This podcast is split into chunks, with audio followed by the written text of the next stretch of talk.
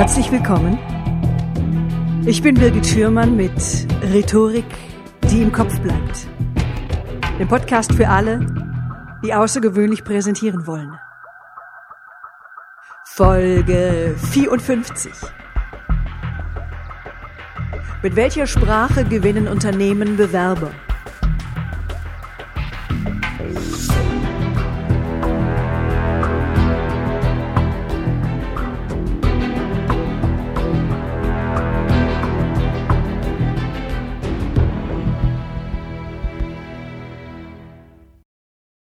Thema der letzten Woche war, wie punkten Sie als Bewerber bei einem Vorstellungsgespräch?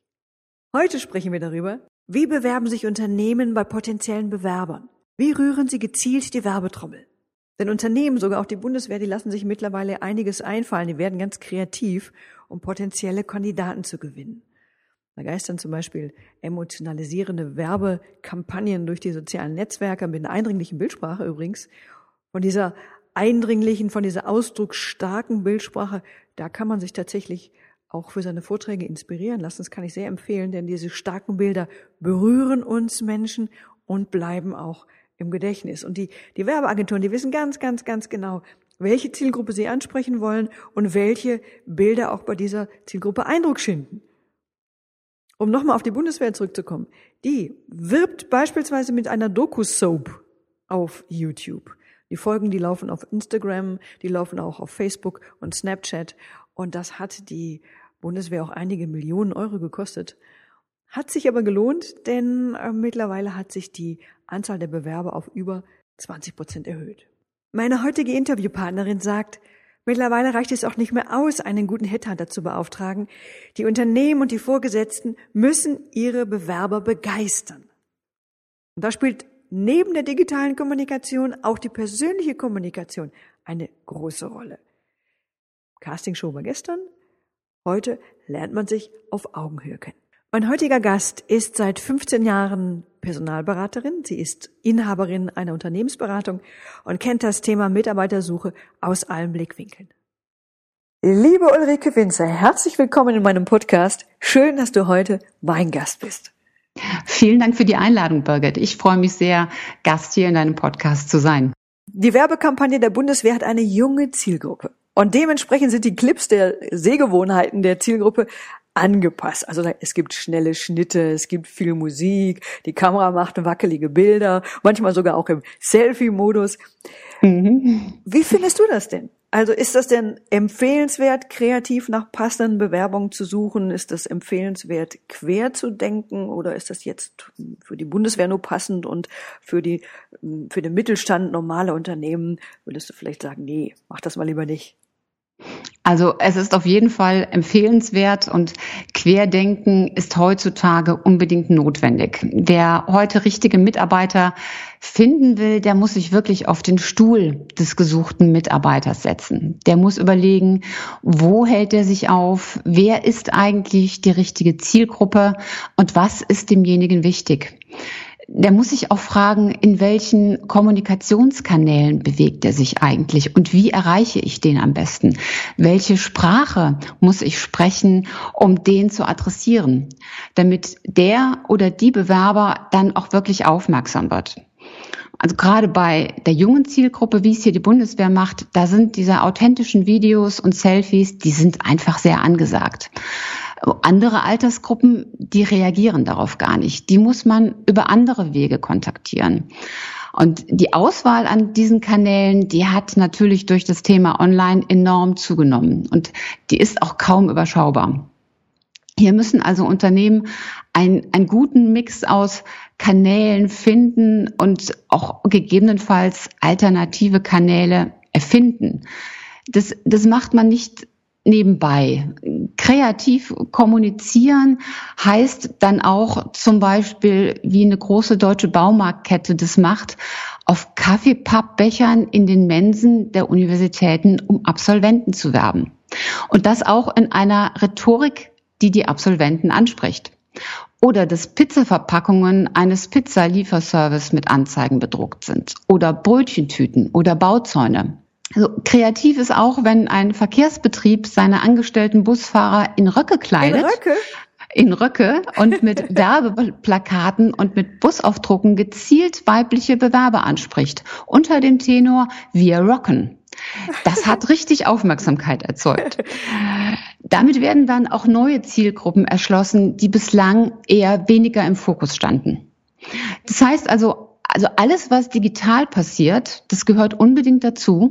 So Facebook, Instagram, YouTube, Jobportale, fachliche Portale, Newsletter, die spezielle Zielgruppen ansprechen, Xing, LinkedIn, alles digitale Kanäle. Aha. Und gleichzeitig muss ich in meiner Kommunikation auch ein Auge und ein Ohr haben für neue Plattformen, die entstehen. Und das heißt eben auch den realen, den echten Kanal, wie den Bauzaun oder den Bus, den darf ich nicht aus dem Auge verlieren. Sind denn kreative Werbemaßnahmen auch für den Mittelstand denkbar? Also nehmen wir mal an, ich habe ein konservatives Unternehmen oder ist es vielleicht auch nur was für Großunternehmen? Sowohl der Mittelstand als auch die konservativen Unternehmen, die kommen gar nicht umhin, kreativ zu werden. Ah, ja. Denn eines müssen sich die Unternehmen vor Augen halten. Viele Menschen, die suchen ja gar nicht aktiv. Die sind aber wechselbereit.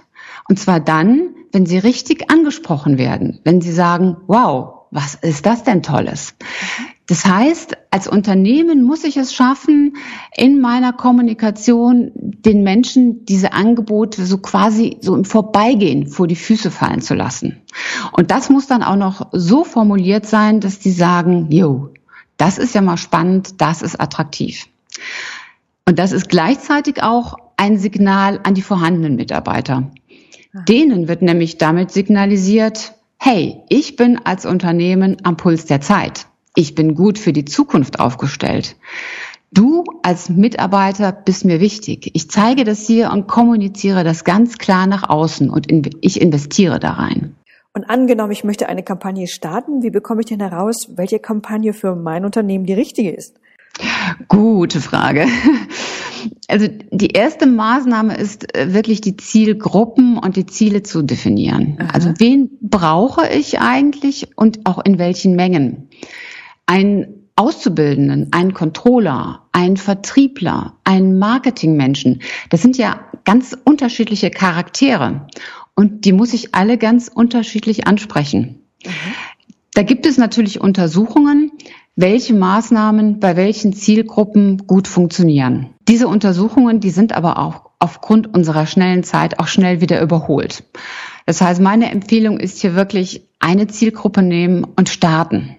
Je länger geplant und recherchiert wird, desto überholter sind die Ergebnisse. Ah ja, du hast in einem deiner Interviews, das war in der Huffington Post, da hast du über empathisches Rekrutieren gesprochen. Was, was bedeutet das für dich? Empathisches Rekrutieren bedeutet für mich, ich setze mich auf den Stuhl des Menschen, den ich da suche. Aha. Ich verstehe, was der tut, wie der sich verhält und ich mache mir klar, wie kann ich den eigentlich überzeugen? Wie kann ich den begeistern? Womit kann ich den locken?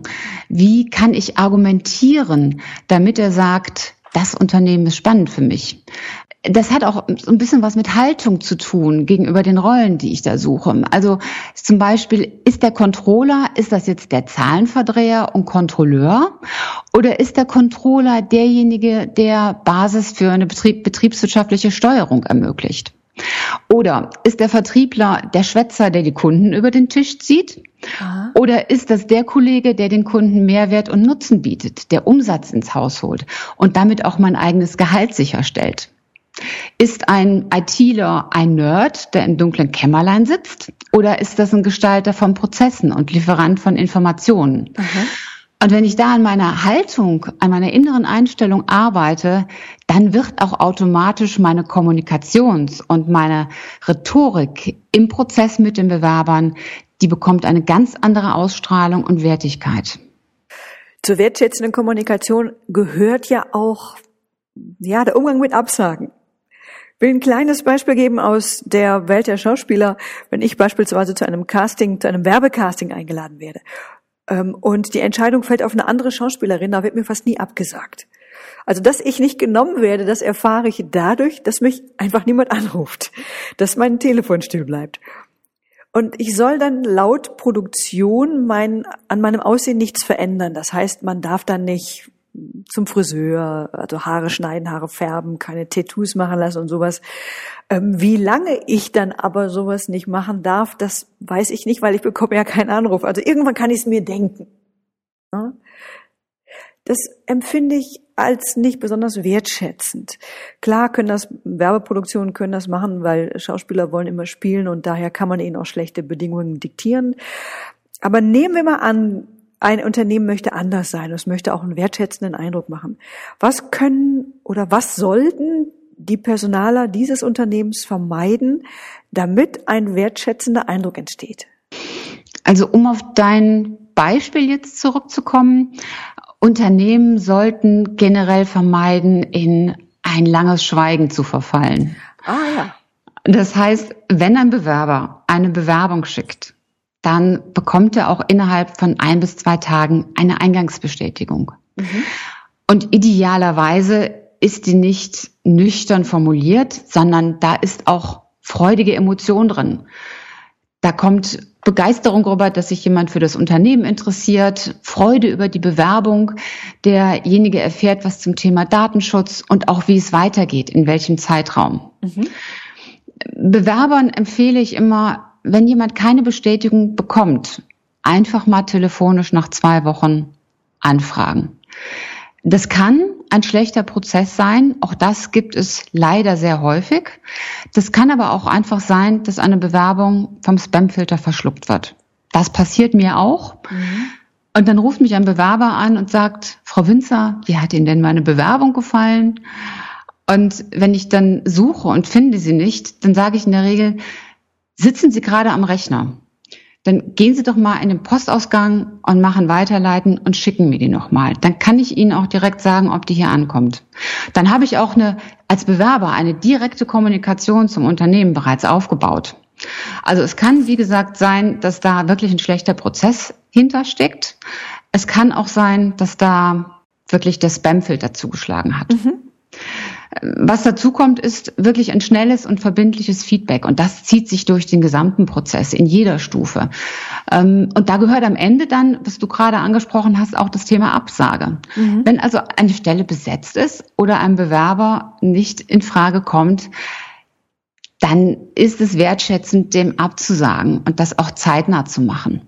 Mhm. In der Regel können Unternehmen schon sehr schnell feststellen, ob da jemand für eine Position in Frage kommt oder nicht. Und da muss ich offen gesagt auch keine vier, fünf Monate warten, bis ich eine Absage schicke. Das kann ich sehr zeitnah und schnell machen. Ah ja, jetzt würde ich gerne noch auf Stellenanzeigen zu sprechen kommen. Was sind denn deiner Meinung nach so die typischen Fehler, die ich machen kann, wenn ich eine Stellenanzeige aufgebe? Also das sprichst du eines meiner Lieblingsthemen an. Ähm, Stellenanzeigen, die sind ja oftmals so der erste Kontaktpunkt, den ein potenzieller Bewerber mit einem Unternehmen hat. Mhm. Das heißt, die müssen einem Bewerber auch erstmal auffallen. Und wir sind einfach typisch deutsch. Also auch wenn wir als Personalberatung Bewerber ansprechen, kommt ganz oft, ja, schicken Sie mir mal eine Stellenausschreibung. Aha. Und das, was da drin steht, das muss dann auch ein echtes Wow auslösen. Hm? Der Bewerber muss sagen, toll, wie, wie, wie cool liest sich das denn? Da muss ich mehr drüber erfahren. Die Realität ist aber so, dass die Stellenanzeigen oft noch so aussehen wie vor 25 Jahren. Ja, stimmt. Das ist ja, Stillstand ja. in der Welt voller Veränderungen. Stimmt. Und hm, du sagst selbst, die Anzeigen, die ähneln sich. Die lesen sich auch alle gleich. Ja. Und deswegen, man, man kann jetzt einiges an Fehlern auflisten, wenn ich so mal die, die fünf größten typischen Fehler nenne. Oh ja. Also das eine ist die mangelnde Mobiltauglichkeit. Wenn ich dann eine Anzeige habe, die nicht responsiv ist, dann fällt die unten durch. Ein ganz äh, eklatanter Fehler, und da sind wir auch wieder beim Thema Kommunikation, das sind Worthülsen. Also Worthülsen, die einfach nichts aussagen. Und die liest man sehr häufig. Also was ist ein sympathisches Team? Stimmt. Was ist ein angenehmes Arbeitsklima? Was ist eine anspruchsvolle Aufgabe? Das, das klingt alles schön und nett, aber was Konkretes darunter vorstellen, das kann sich kaum jemand. Deshalb ist so der Appell, macht es konkret. Was genau macht das Arbeitsklima denn angenehm? Mhm. Was ist denn so toll an dem Team? Und diese Punkte wirklich konkret zu benennen, sodass sich ein Leser ein echtes Bild machen kann, was da eigentlich passiert. Mhm. Dritter Punkt, ähm, das nenne ich immer emotionale Wüste oder äh, auch Augengraus statt Augenschmaus. Das ist, wenn da überhaupt kein Bild drin ist. Ne? Also kein Bild oder ein ganz falsches Bild. Wir, wir Menschen, wir sind visuelle Wesen. Wir wollen begeistert werden. Also es gibt ja Gründe, warum Facebook, Instagram, YouTube, warum diese Dinge so erfolgreich sind. Und Bilder und Videos, das spricht uns einfach an. Videos noch mehr als die Bilder. So wenn ich da jetzt gar nichts habe, wenn ich kein Bild habe oder ein Bild habe, das was ganz Falsches suggeriert, dann ist das auch ein ganz krasser, typischer Fehler. Mhm. Vierter Punkt, der immer wieder auffällt, das ist so der Katalog von Anforderungen und Aufgaben. Da habe ich manchmal das Gefühl, das gleicht eher einer Einkaufsliste als, äh, als wirklich einer äh, sinnvollen, inhaltlichen Zusammenstellung dessen, was da jemand eigentlich tut und was er mitbringen soll. Und fünfter Punkt, äh, das ist die, Kommunikation, das ist die Kontaktaufnahme. Wie nehme ich eigentlich Kontakt auf? Äh, Im Einkaufsprozess, da gibt es dann so einen kleinen Button, der heißt jetzt kaufen, zack, Aha. und hat, dann hat man gekauft. Bei Bewerbungen, da geht es von wirklich schweren Zugangswegen, dass Bewerber ein komplexes Formular ausfüllen müssen oder sich registrieren müssen und dann aber auch abbrechen im Prozess, weil ihnen das zu kompliziert ist. Ah ja, das kenne ich auch. Ja. Das kenne ich auch. Und dass man das ganz viel reinschreiben muss in ein, ein, ein anonymes genau. äh, Online-Formular und ähm, nicht weiß, wer das liest, ähm, genau. bei wem das ankommt, ähm, sehr unangenehm. Genau, und dann holt man sich einen Kaffee und kommt wieder und dann sind die Eingaben ja sind dann weg verschwunden, genau. genau. Oder das, das andere Extrem, das einfach drunter steht: Ihre aussagekräftige schriftliche Bewerbung senden Sie bitte mit den üblichen Unterlagen an unsere Personalabteilung. Punkt, nicht mehr. Äh. Da steht dann keine Postadresse, keine E-Mail-Adresse, keine Telefonnummer, kein Ansprechpartner. Der Bewerber muss erstmal im Impressum schauen. Und das ist natürlich eine Kommunikation, die macht es einem Bewerber schwer. Ja. Jetzt kann ich natürlich sagen, der kann doch ins Impressum gehen, aber ich will ja was. Ich will ja, dass ja, der ja. sich bewerbt. Also ja. mach es demjenigen so einfach wie möglich. Ich habe vor kurzem eine Azubi-Anzeige gesehen, da stand drunter, wir brauchen keine schriftliche Bewerbung, ruf einfach an oder schick eine WhatsApp und deine Handynummer. Cool. Das passt genau zu der Generation. Ja, ja, schön, ja. ja. So, und es gibt auch mittlerweile Anzeigen, die sind ganz anders gestaltet. Die sind interaktiv, da sind Videos drin, da sind Navigationsreiter und die führen den Bewerber so dann richtig zur letzten Seite, wo dann steht, ha, jetzt bewerben Button. Ach toll, prima. Sind denn Frauen und Männer anders? Also lesen und bewerten denn Frauen und Männer Stellenanzeigen unterschiedlich? Ja, definitiv. Aha, okay. Also Frauen sind enorm selbstkritisch und glauben auch oftmals, sie müssen jeden Punkt erfüllen in ja, einer stimmt. Anzeige. Mhm. Hm, und die sagen dann auch, ja, das steht ja da drin. Steht in der Anforderungsliste, da wird das aufgeführt. Also um das mal so ein bisschen schwarz-weiß zu malen. Männer lesen eine Anzeige, haben fünf Anforderungen, sehen einen Punkt, den sie können und sagen, ja, kann ich. Hier bewerbe ich mich. Die sehen einen Punkt, einen Punkt, den genau, Sie können. Einen Punkt, den Sie können, sagen, kann ich. Hier bewerbe ich mich. Okay. Frauen lesen die gleiche Anzeige. Genau. Wir haben es wahrscheinlich genau andersrum. Ja, ich ahne es schon. Aber sag's mal. Die identifizieren bei fünf Anforderungen einen Punkt, den sie nicht können. Ja, genau. Und sagen, das kann ich nicht. ja nicht. Ja, also genau. Also bewerbe ich mich nicht. Das ist jetzt natürlich bewusst überzeichnet. Ne? Also die Realität ist so, so ein bisschen dazwischen in, in den Grauschattierungen. Aber mir geht es darum, so diese Grundtendenz zu verdeutlichen. Und welchen Einfluss hat denn das jetzt auf die Formulierungen oder beziehungsweise auch auf die Fotos einer Stellenausschreibung? Was sollten die anders machen, die Unternehmen? Ja, definitiv. Also ich sind sind jetzt zwei Fragen in einem. Ich fange mal mit den Fotos an. Ja. Die Fotos sollten generell die Realität wieder spiegeln. Mhm. Also wenn mein Unternehmen auf dem Land sitzt und da ist alles sehr bodenständig. Da schrecken dann Fotos mit glücklichen Menschen verschiedenster Nationen in Anzug und Kostüm, die schrecken einfach ab. Und besonders wenn ich dann damit versuche, sowohl die Auszubildenden als auch die erfahrenen Manager anzusprechen. Das funktioniert nicht. Das heißt, ein Foto ist Kommunikation. Ein Foto ist ein rhetorischer Ausdruck. Mhm. Das sollte möglichst dem echten Leben entsprechen. So, und das andere Fotothema ist dann das unbewusste oder auch ungewollte Ausgrenzen von verschiedenen Zielgruppen. Und das erlebt man sowohl bei Männern als auch bei Frauen. Ganz typische Beispiele sind Berufe wie Verkäufer, Verkäuferin in der Bäckerei, Flugbegleiter, Krankenpfleger. Das sind jetzt hier typisch weibliche Berufe. Mhm.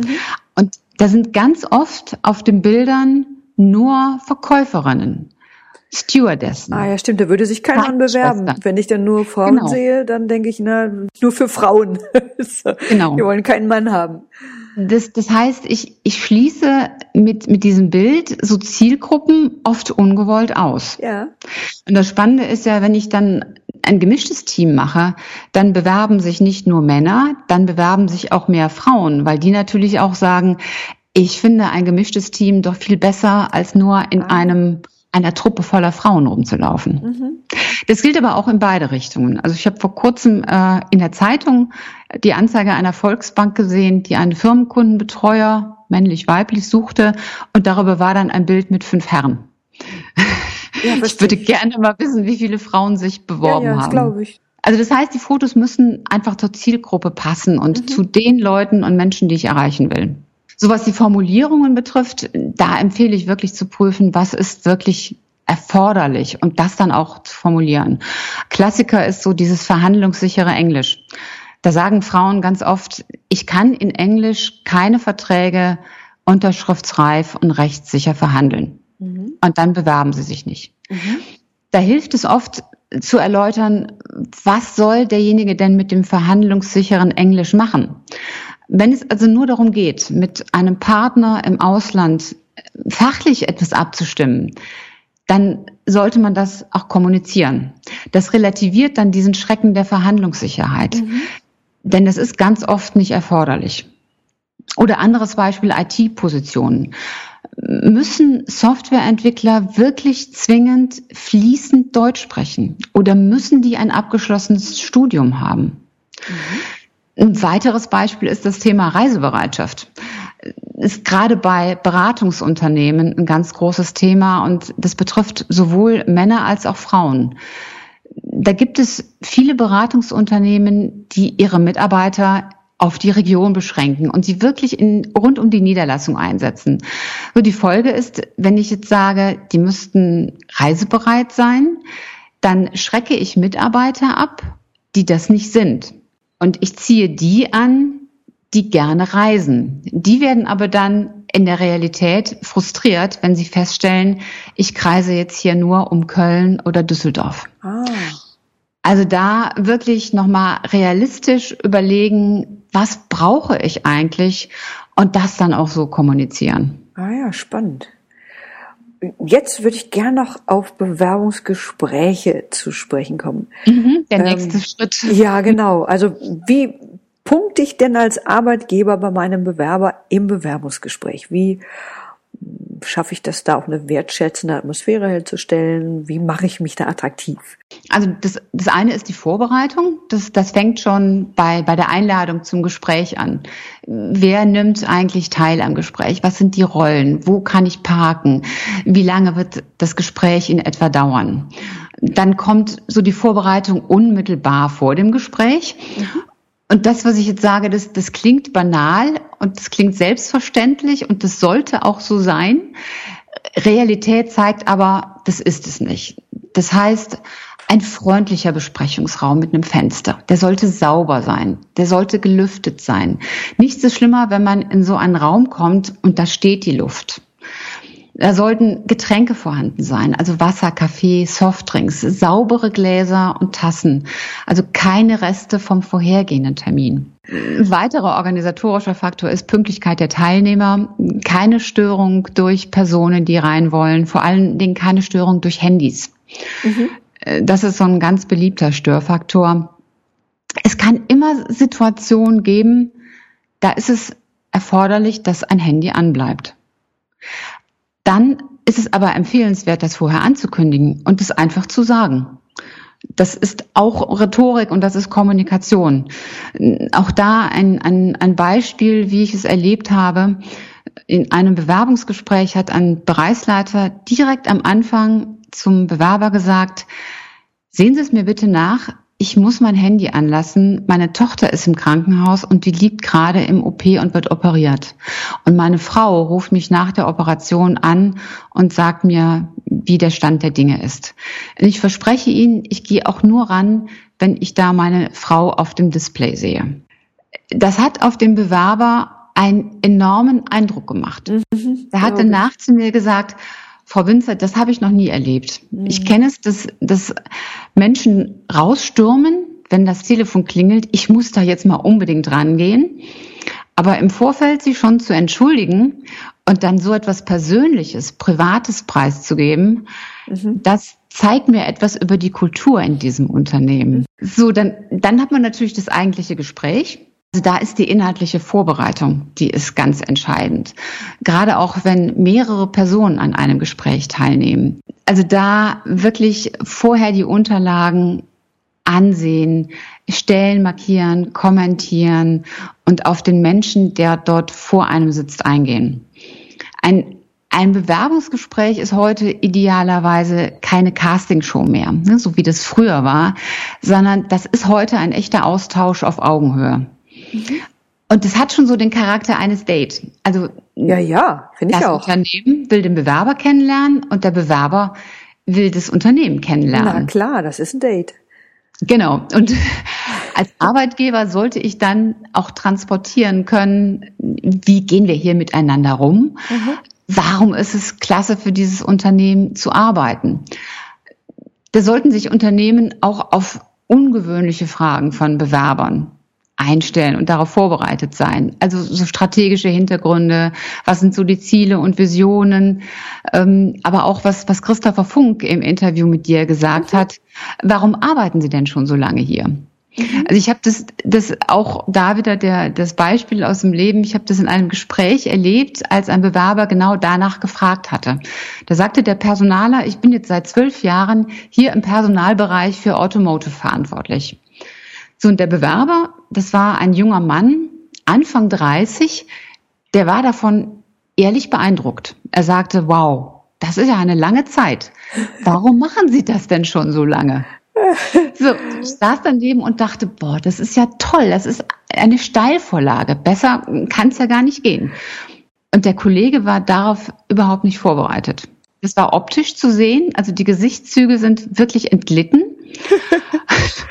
und inhaltlich hat er ein bisschen gestammelt und sagte dann, ja, wir haben ja so spannende Projekte. Und das ist natürlich nichts, was einen Bewerber dann begeistert und überzeugt.